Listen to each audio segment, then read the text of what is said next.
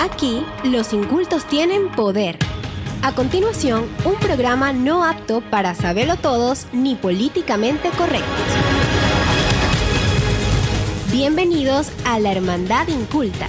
Cine, música, series y mucho más de la mano de los inexpertos. La Hermandad Inculta. Transmitiendo desde World Trade Center, Valencia, Venezuela. Bienvenidos a la octava sesión de la Hermandad Inculta por WTC Radio Valencia, Venezuela, Music and Business. ¿Me falta algo? No, estoy bien, es que no está en el guion, así que necesito que me, me autoricen, me informen si estoy en lo correcto o no. Cabe destacar que esto es una producción de Enigmas Producciones y que en la consola digital nos acompaña un ser al que no le puedo dar adjetivos positivos porque me regaña, Sandy Rivero. Muy buenas tardes, así es, les recordamos que en la producción general y locución los acompañamos Mariana Monagas, como arroba Nana Monks, María Laura Santos, la fantástica, como arroba M Laura Santos A, la increíble Angélica Ore, como arroba Angie Pisore y el hermoso Luis Santana como arroba el Santana Luis. Francisco Briceño nos acompaña en la dirección general de la estación y recuerden que somos arroba la hermandad inculta en Instagram. Gracias por lo que me toca y bueno, les recordamos que esto es una transmisión por la plataforma comunicacional de el World Trade Center Radio Music and Business. ¿Sí? Me encantan esos adjetivos que ya establecimos aquí en la Hermandad Inculta. Hola, por acá les saluda Angie Ore.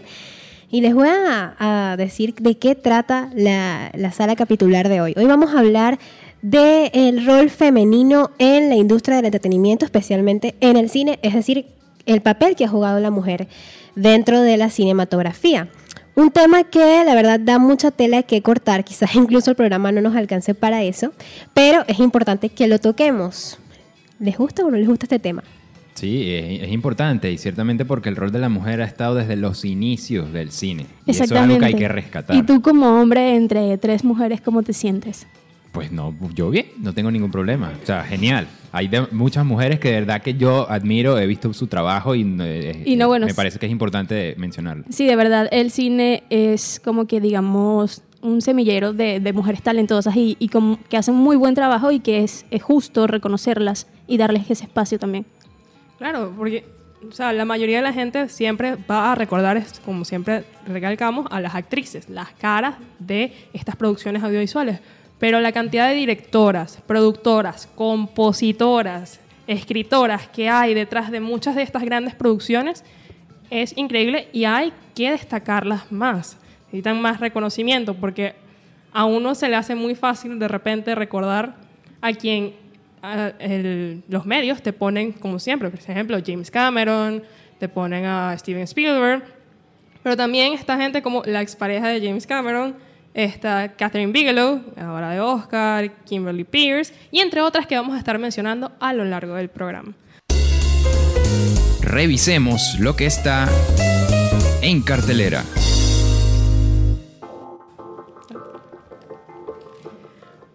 Y en el encartelera de hoy, lo la primera noticia de la que vamos a hablar es de que el Festival Ibérico de Cine, que es del 22 al 25 de julio, es decir, desde ayer hasta el 25, no voy a sacar la cuenta, lo siento, va a contar con múltiples mujeres directoras como protagonistas. Entonces, el festival que se celebra entre el 22 y el 25 de julio tiene una edición especial marcada por las medidas de seguridad fijadas por la pandemia que está en el mundo actualmente este festival contará eh, con 140 butacas en las que se sentará un público disminuido, respetando el distanciamiento social y que deben portar el uso de la mascarilla, es obligatorio actualmente en todos los sitios públicos, hay que recordar, hay que recalcar. Este festival ofrecerá la oportunidad de disfrutar de una muestra de 24 cortometrajes y el 25 de julio será el turno del Palacio de Congresos de Badajoz, donde se entregarán los premios y se celebrará un concierto de música clásica en el cine.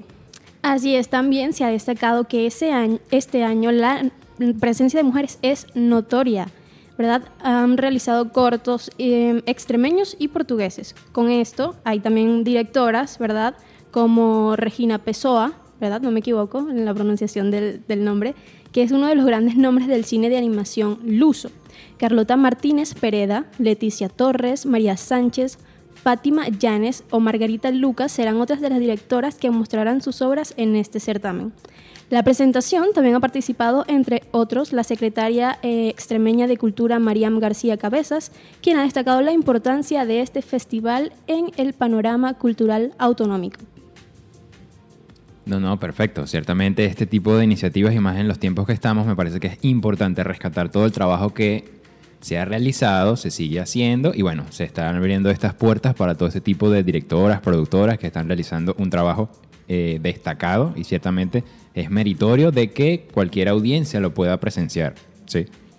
Sí, el rol de la mujer, como bien veníamos diciendo desde en el bloque anterior, eh, tiene mucho tiempo destacándose, sin embargo, ahora digamos que forma parte de campañas bastante precisas como esta, donde intentan darle más notoriedad no tanto al, al, género femenino, sino a lo que a las capacidades que hay dentro de, de, este, de esta industria del cine.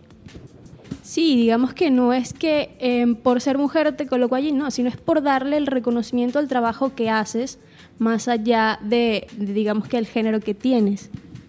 Exactamente, que eso es lo que en realidad busca el movimiento feminista.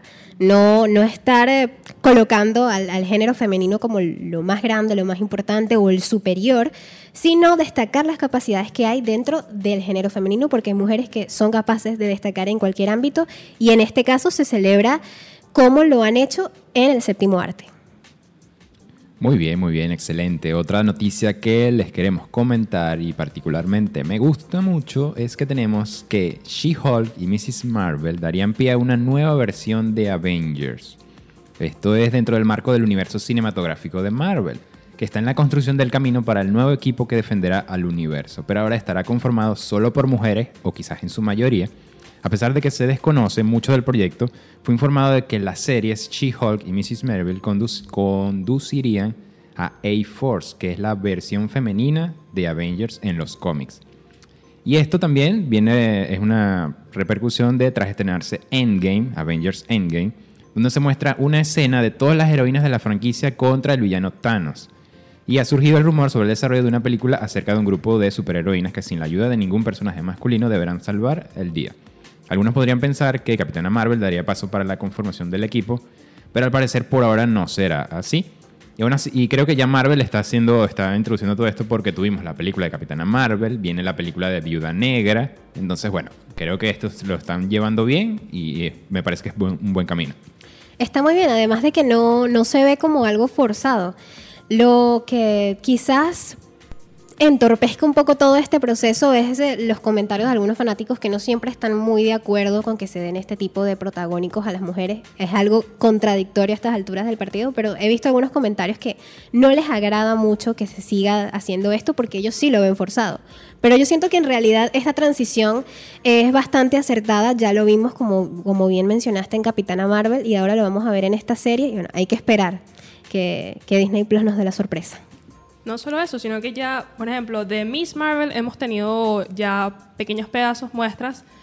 Eh, Disney ha, sacado estos, no diría que es una película, yo diría que son como pequeños mediometrajes o cortometrajes de eh, Marvel Secret Warriors, creo que es que se llama, donde podemos ver múltiples figuras femeninas de los cómics. No solo, no solo se ve a Miss Marvel, no solo se ve también a Ghost Spider, que tuvieron la oportunidad de verla en Spider-Man Into the Spider-Verse, está interpretado por Gwen Stacy.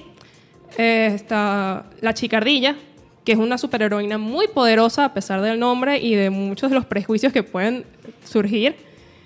Eh, vemos a Shuri, la hermana de Pantera Negra, y a Miss América, que son eh, grandes superheroínas del universo de los cómics a los cuales no hemos tenido la oportunidad de conocer a profundidad. Y sería interesante. Por ejemplo, América, América Chávez, que es el nombre de Miss América, es, un, es una superheroína latina. Y Miss Marvel es una superheroína de origen hindú, si no me equivoco. Entonces es interesante no solo ver a la figura femenina, sino verla de manera tan diversa. Sí, pues y yo, bueno, saben que por lo, yo no soy tan fanática de Marvel, pero me parece que estas iniciativas y este camino que está tomando es bastante mm, aplaudible. Y aparte que podría también generar como que haya mayor, digamos que identificación por parte de, de las niñas y de las mujeres hacia esos personajes. Eso es lo que me gusta realmente, que creo que hay muchas personas que dicen, no, no, no necesitan representación. Y yo creo que sí, es necesaria la representación y no tanto que sea necesaria, sino que se valora mucho. Prepárense para entrar en sesión. Esto es Sala Capitular. Perfecto, comenzamos la sala capitular de esta edición de la Hermandad Inculta dedicada al rol de la mujer en la industria del cine y el entretenimiento. Aplausos. Muy bien, muy bien, claramente tenemos que mencionar todo el trabajo que ha realizado la mujer eh, desde los inicios del cine. Ciertamente esto es algo que a veces se, incluso se pierde en los archivos. Ha pasado no solamente con las mujeres, incluso con, con cualquiera que haya trabajado, pero sí, ciertamente a veces lo que ha realizado la mujer o se oculta o se deja pasar, no, no, entonces no, tiene, no hay muchas bases tampoco, no quedan archivos y ciertamente esto es algo bastante lamentable. Hay muchas películas que han tratado de rescatar esto. Por ejemplo, hay una de como en la época de la Primera Guerra Mundial, no recuerdo ahorita el nombre, pero re- retrata un poco la historia de una escritora que busca meterse en, en todo este el, sistema, ¿no? La, cinematografía. Y bueno, esa lucha para ella conseguir trabajo. Eh, ciertamente es este rol que es bastante importante y otro de los trabajos destacados es en cuanto a la edición.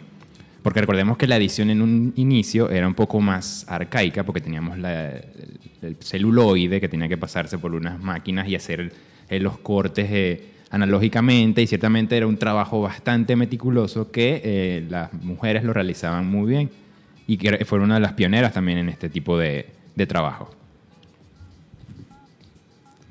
Bueno, sí, también podríamos comentar de que comenzamos con temas como que cómo ha sido la mujer a lo largo de la industria y también esos estereotipos que se han surgido a partir de, digamos que los roles que, que juegan las mujeres, sobre todo en la parte actoral, ¿sabes? En la puesta en escena, que siempre hay como que la mujer que tiene que ser salvada y todo esto.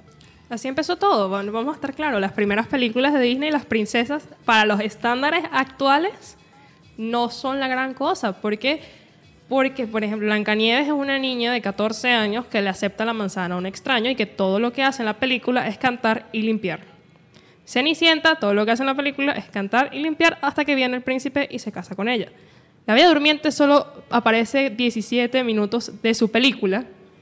Nada más, o sea, tiene como 17 diálogos también, pero es mi princesa favorita porque tiene mi vida soñada. Se acostó a dormir y se levantó con la vida resuelta. Por favor, señores, eso es lo que necesitamos. Y María Laura siempre tiene que meter a Disney en todo. Por supuesto, yo no sé para qué me invitas si saben hablo. Bueno, también podemos decir que la mayoría de las películas en, digamos que en los años 50, 60, el mujer, la mujer, perdón, tenía siempre el papel de la esposa, la que se queda en la casa, la que siempre está como, digamos, el rol pasivo de la producción. Bueno, ese- esa clase de estereotipos obviamente están arraigados a esquemas sociales que se vienen arrastrando desde hace muchos años. Y no es tanto eh, por parte del cine, sino que ya en la narrativa en general, en los libros, en el teatro, era algo que se estilaba de esa manera. Afortunadamente, eso ha evolucionado y hemos visto cómo cada vez hay más roles protagónicos de envergadura, es decir, que no sea nada más la compañía del hombre, que no sea la mujer salvada, la damisela en apuros, eh, la damisela en problemas que la va a rescatar el caballero, sino que ella también puede ser la heroína en su propia historia.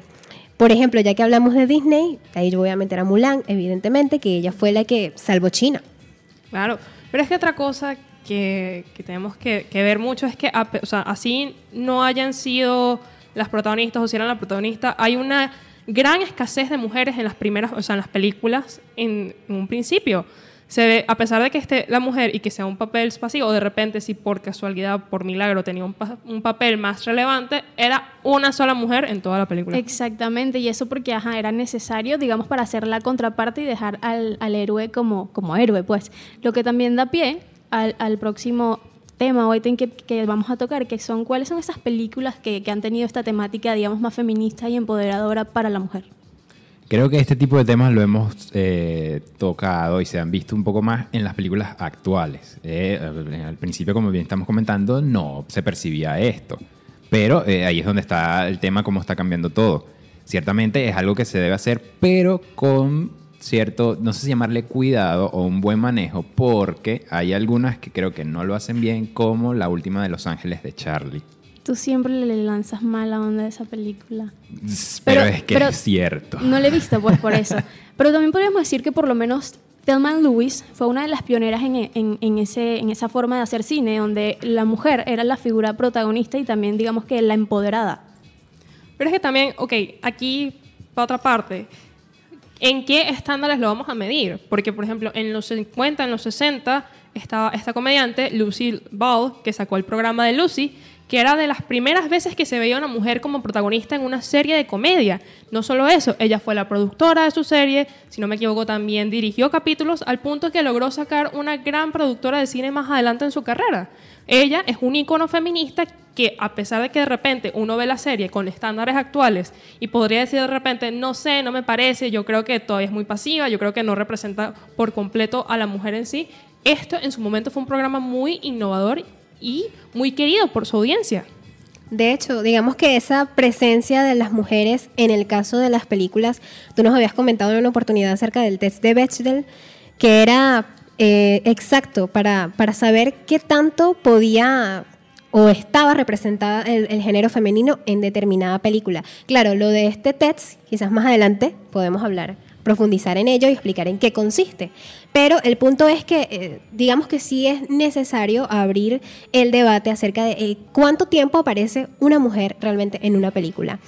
Y hablando de heroínas en el cine y especialmente en la animación, yo tengo que mencionar, y gracias a Mariana por recordármelo, un, un director que la verdad está muy acostumbrado a poner heroínas en sus películas, que es Hayao Miyazaki, que en, el 99.9% de su filmografía está presente una mujer como protagonista, como lo es El viaje de Chihiro o La princesa Mononoke, que de hecho es una película muy celebrada por el hecho de que la- es la princesa, entre comillas, la que salva al, al protagonista hombre. No, no, eso es- me parece excelente y ciertamente es algo que se puede apreciar y eh, copiar. Mm, algo que se me viene a la mente en ese mismo relación es la serie Euforia que mencionamos en unos capítulos anteriores del programa. Eh, él, él es un director de la serie, ¿sí? Y él basa el personaje principal, que es protagonizado por Zendaya, un poco en su vida. Pero fíjense que la protagonista es una mujer, Zendaya. Y, bueno, también podríamos co- acotar a Big Little Lies, ¿verdad? También The Handmaid's Tale. Sí, y son muy buenas. varias producciones ahorita Muy, que, muy que han como que marcado pauta en ese sentido.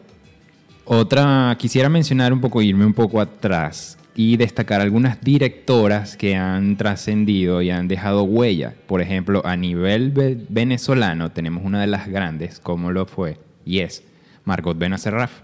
Ella realizó este documental Araya, que en 1959 ganó en el Festival de Cannes. Ganó el premio de la crítica del Festival de Cannes y de hecho creo que sea el único, la única producción venezolana que, que se ha hecho con ese galardón.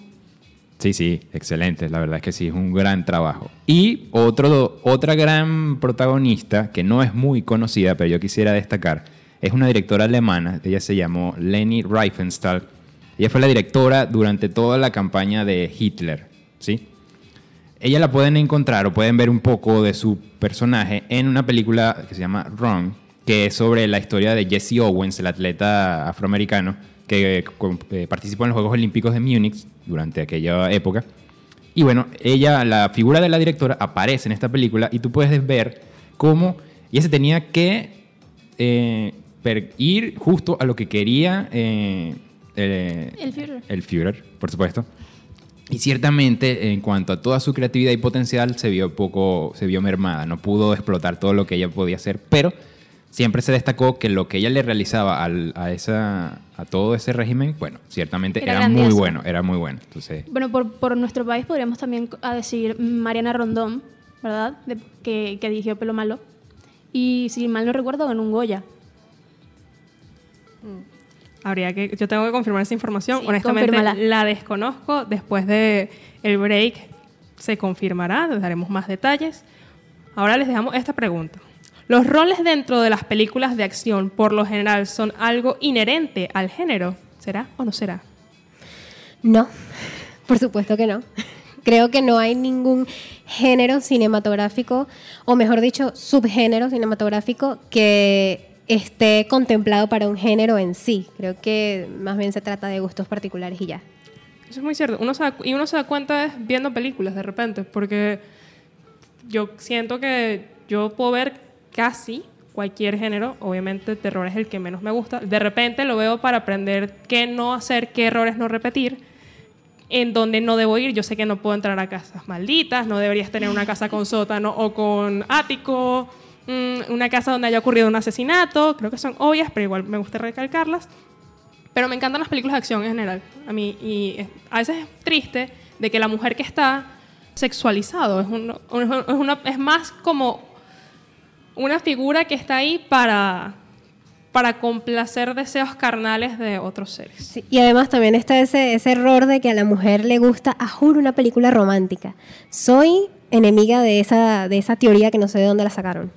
Bueno, esto salió porque se, eh, leí un, un artículo que decía que ahora las mujeres son protagonistas, ¿verdad? Sí, hacen protagónicos, pero de roles que son enteramente masculinos. Entonces estaba generando este debate. Creo que un ejemplo puede ser, bueno, no tanto, pero creo que se está bien lograda. Es la última película de Charlize Theron, The Old War, que es la de salió hace poco en Netflix. No lo he visto, pero sí es está en es de un cómic de acción y ella es la protagonista, la, la heroína, pues prácticamente. Entonces, eh, por ahí es un, un- es un Bueno, buen punto a favor. The Red Sparrow también toca esta, esta parte. Ah, sí, sí, por supuesto, claro que sí. Entonces, ese tipo de ejemplos lo, lo llevan muy bien. Calma, la reunión no ha terminado. Seguimos con mucho más de la Hermandad Inculta. Y estamos de vuelta con la Hermandad Inculta hablando sobre el rol de la mujer, el rol femenino dentro de la industria cinematográfica. Hablábamos en el bloque anterior de cómo la mujer se ha convertido, digamos que en un sex symbol también, y cómo eh, también se está tratando de dejar esta imagen. ¿Cómo juega esto dentro de, las producciones ahora? Bueno, por ejemplo, a mí algo que me causó mucho humor en su momento cuando salió Jumanji fue algo muy cierto, que es que eh, muchas películas, eh, las mujeres, muchas películas de acción, las mujeres utilizaban poca ropa para situaciones poco convenientes. Y es algo que Karen, el personaje de Karen Gillian remarca, que dice, estoy en la jungla porque estoy usando shorts y un crop top. Si estoy en una jungla, este, necesito más protección de mosquitos. O sea, esto no tiene sentido. Y por lo general tú ves y los personajes son con un- una indumentaria bastante, digamos que sugestiva, ¿verdad? También aquí como dato curioso, en- dentro de las películas, el, digamos que el 60% de las actrices que hacen como que escenas de desnudos y así, son por lo general lat- latinas. Esto yo no lo sabía, no sé si les parece algo curioso. Ciertamente puede ser un factor que se repite por ese mismo... Ojo, un poco también se va porque, bueno, no sé si sería el estereotipo, pero que bueno, que las, las latinas, las curvas, entonces bueno, por ahí creo que también se va.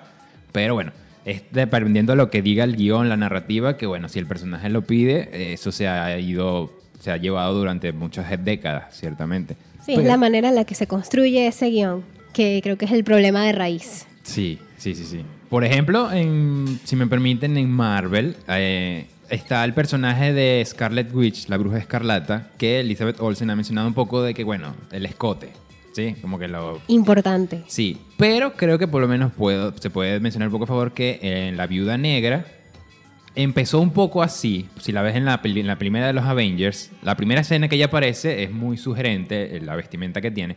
Pero ya por lo menos en la película que vamos a ver en solitario de ella, su traje es bastante completo, así como, una, como un héroe tal cual. Sí, ¿ves? y es algo por lo que la propia Scarlett Johansson ha, ha luchado a lo largo del tiempo, porque ella ha sido estereotipada como un símbolo sexual, lamentablemente, para complacencia del ojo masculino, por decirlo de alguna No, manera. pero ya va, que es bella, es bella, tampoco. Pero por favor. ya va, una cosa es que seas hermosa y otra cosa es que te traten y te vean como un objeto sexual cuando es una mujer talentosísima. Aparte, eso me recuerda al hecho de que ella se sometió a una cirugía de reducción de busto y vi tantos comentarios en las redes sociales de hombres quejándose porque ¿por qué? Porque ella nos hizo esto, que no sé qué.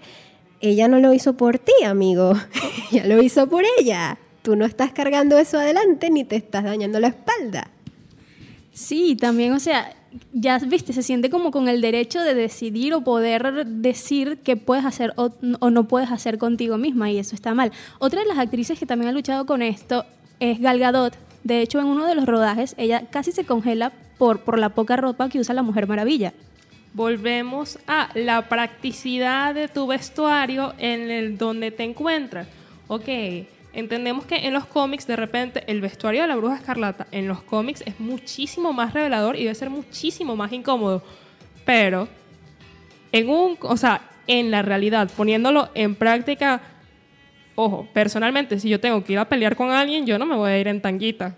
Yo no me voy a ir Claro, y no es tanto eso, yo creo que también viene con la intención con la que tú le estás llevando ese vestuario a ese personaje, porque si una mujer empoderada, como dicen ahora, se quiere vestir como se quiera vestir, con ropa escotada, eso está muy bien siempre y cuando sea por ella y no por estar complaciendo a alguien más. Sí, otra de las que también ha luchado por eso y fue la- una de las condiciones que dio para aceptar el papel fue Brie Larson como Capitana Marvel, porque Bella. también el personaje del cómic es bastante sugerente en cuanto a su vestimenta, pero ella precisó de que eh, tenían que pues, de llevar el, el vestuario a como la vemos en pantalla, ¿sí? Y también hubo muchas críticas acerca de cómo Brie Larson ha hecho eco de... Se ha vuelto como una vocera del feminismo a través de su personaje y a mí me parece genial que ella lo haga porque necesitamos esa representación, como ya lo habíamos mencionado anteriormente. Es que es necesario. Voy a hacer aquí dos pequeñas acotaciones. La primera es, antes, para cerrarlo el tema del vestuario, otra actriz que se sentía muy incómoda con su vestuario, porque no es solo lo revelador que pudo haber sido, sino lo incómodo que era para grabar escenas, fue Olivia Munn en X-Men Apocalypse. Este, y, no, y fuera de, de lo que sería el mundo de, de superhéroes, Chloe Grace Moretz una vez comentó que ella en un papel, eh, para un papel siendo una niña le dieron un sostén con relleno. ¿Con qué fin?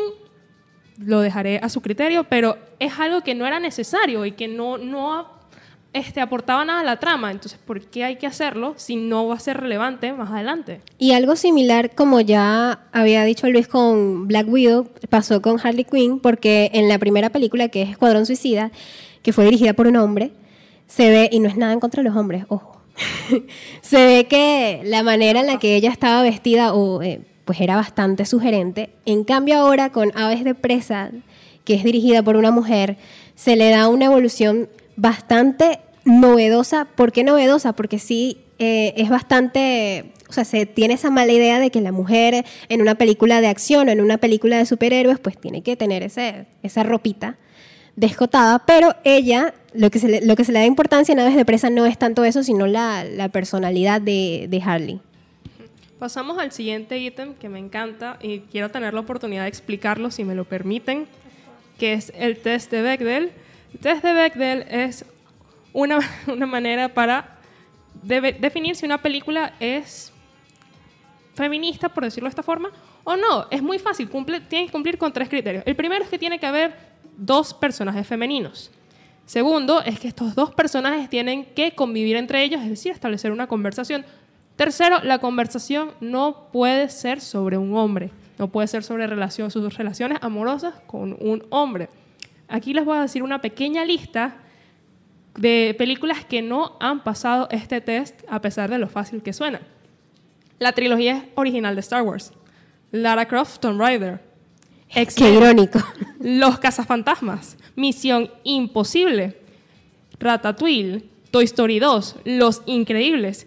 Y para ustedes contar, porque la lista es bastante larga, la verdad. Sí, aunque a mí me parece que ese test es como muy ambiguo porque también no todas las películas deben tener, a juro, ese, ese criterio, creo, porque eso depende del argumento.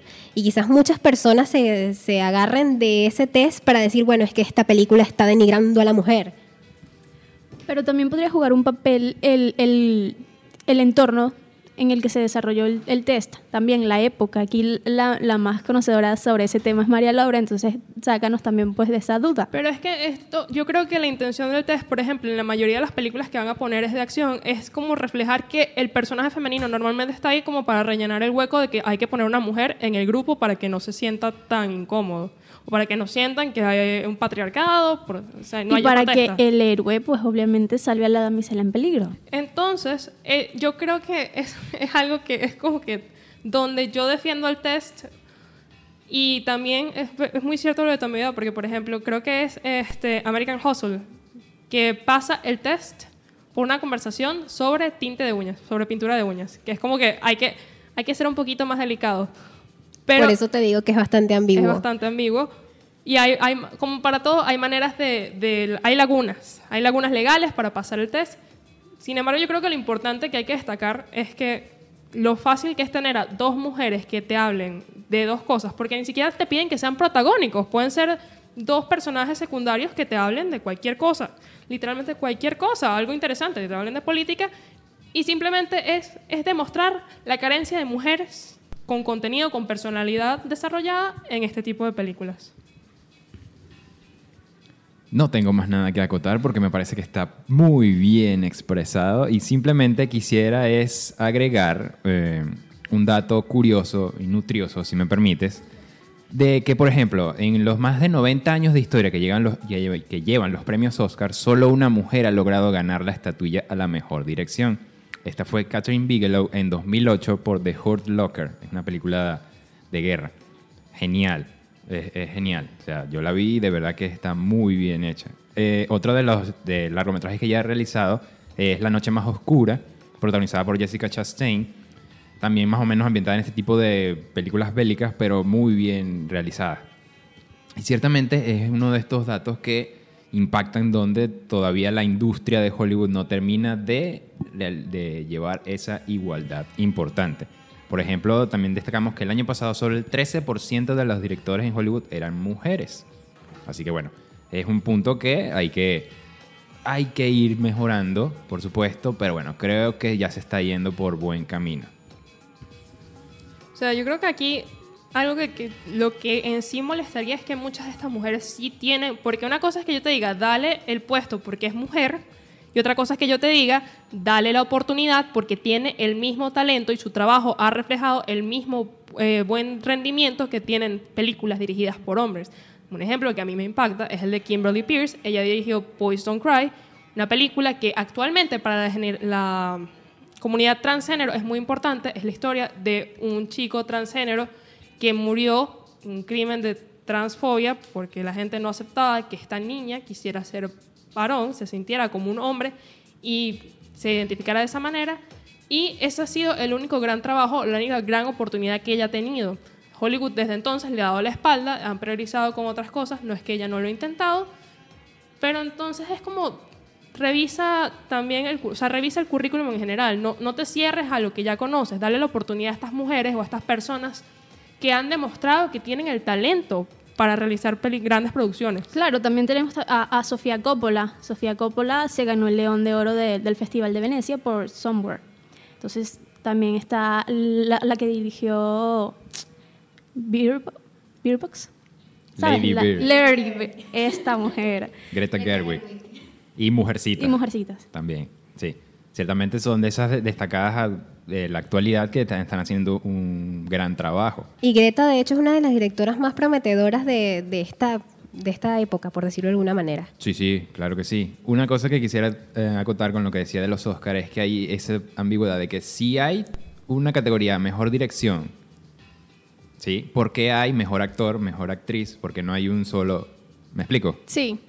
Y bueno, se está, se, está, se estaba tocando a hacer como la posibilidad de crear mejor director masculino y mejor dirección femenina, cosa que no sé. Lo, lo que No pasa es estoy que de acuerdo una con eso. Ajá, yo sabía que Angélica iba a salir con esto porque lo hemos hablado, ella lo, lo ha expresado y creo que ella es la mejor para comentarlo. Pero es la dualidad de, entonces, si, ajá, si tengo mejor director y mejor directora, ¿eso quiere decir que las directoras no valen o no pueden hacer lo mismo Exacto, con director? no, exactamente. Ese es la- el conflicto que generaría la, la adición a esta Y, a y esta si te pones a ver en este sentido, podemos mencionar a, a Margaret Booth, que fue una pionera en, en la edición y que todavía hoy en día se utilizan muchas técnicas de las que ella im- impuso en su momento. Claro, eh, lo de la, la categoría creo que es porque es como decir que una mujer no puede competir con un hombre en las mismas capacidades o en las mismas potencialidades, cuando en realidad debería ser eh, de manera más generalizada. Yo creo que todo eso se, se acarrea a la cantidad de oportunidades de trabajo que pueden tener. No, y además, no solo, si van a hacerlo de directoras, entonces también tendrían que hacer mejor productora, mejor compositora, mejor, o sea, estamos segmentando mucho, pero cuéntenos, coméntenos qué opinan ustedes. Arroba la hermandad inculta por Instagram y por Twitter. Tenemos el Twitter, quiero que sepan. Siempre hablamos de Instagram, no hablamos tanto de Twitter. LH Inculta en Twitter. Muy bien, gracias Luis. Entonces, para cerrar esta parte, ¿consumen las mujeres algún tipo de cine específico? Nosotros ya establecimos que para nosotros no. Queremos, hablar- queremos escuchar, queremos leer. ¿Qué opinan ustedes? Recomendaciones recomendadas que vamos a recomendar.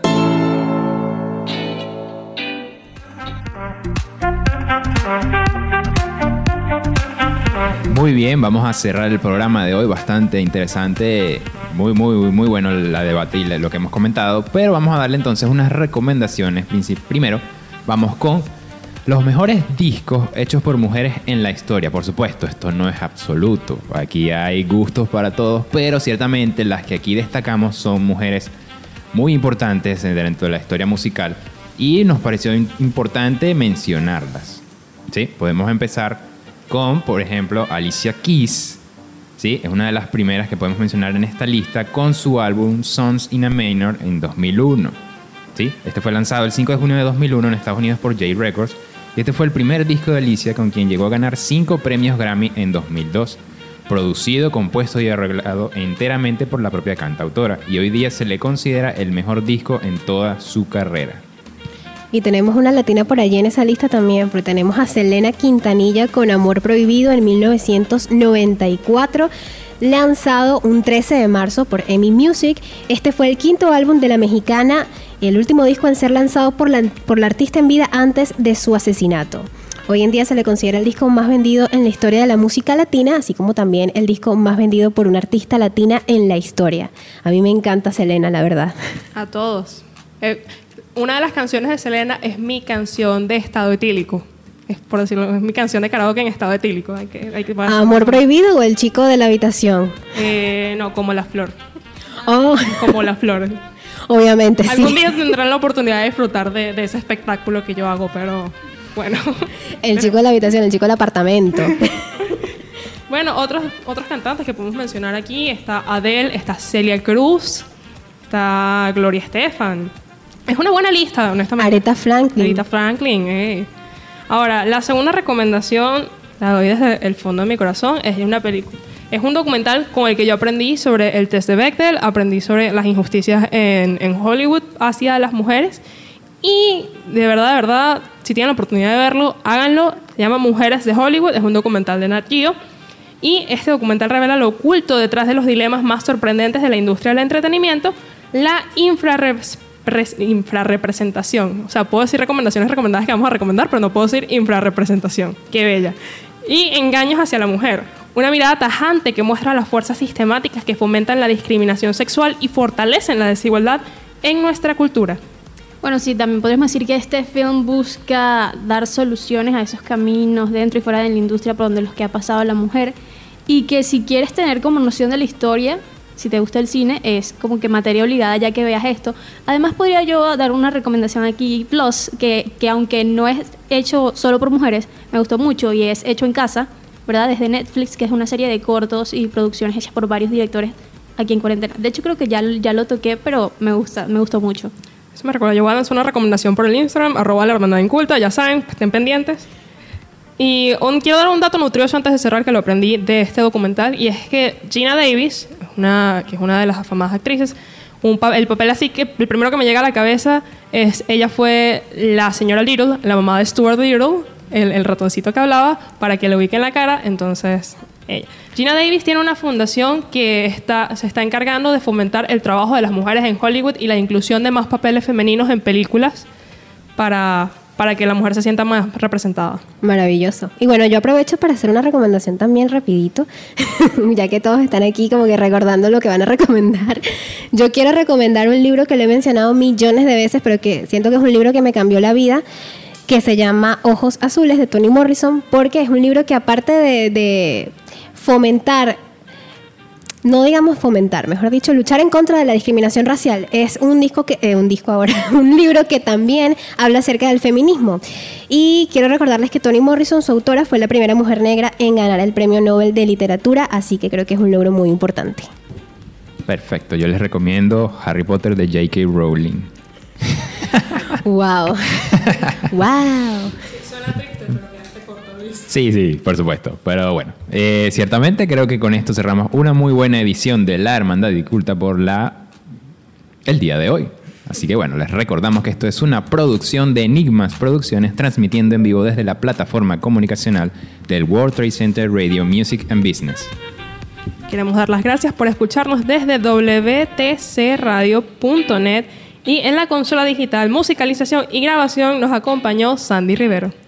Guiones, contenido, producción general y locución en vivo. Estamos Mariana Monagas, arroba Nana Mons, Mara Laura Santos, arroba M. Laura Santos A. Angélica Ore, mi persona, arroba Angie Visore y el Santana Luis. Y yo no pongo apodos, perdón.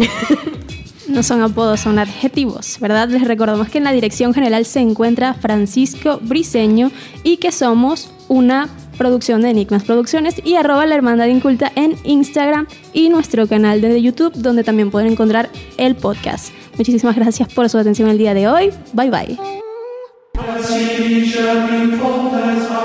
Incultos, damos por finalizada la ceremonia de hoy. Pero la próxima semana no dudes en unirte, que en esta fraternidad no discriminamos a nadie. Esto fue La Hermandad Inculta. Hermandad Inculta.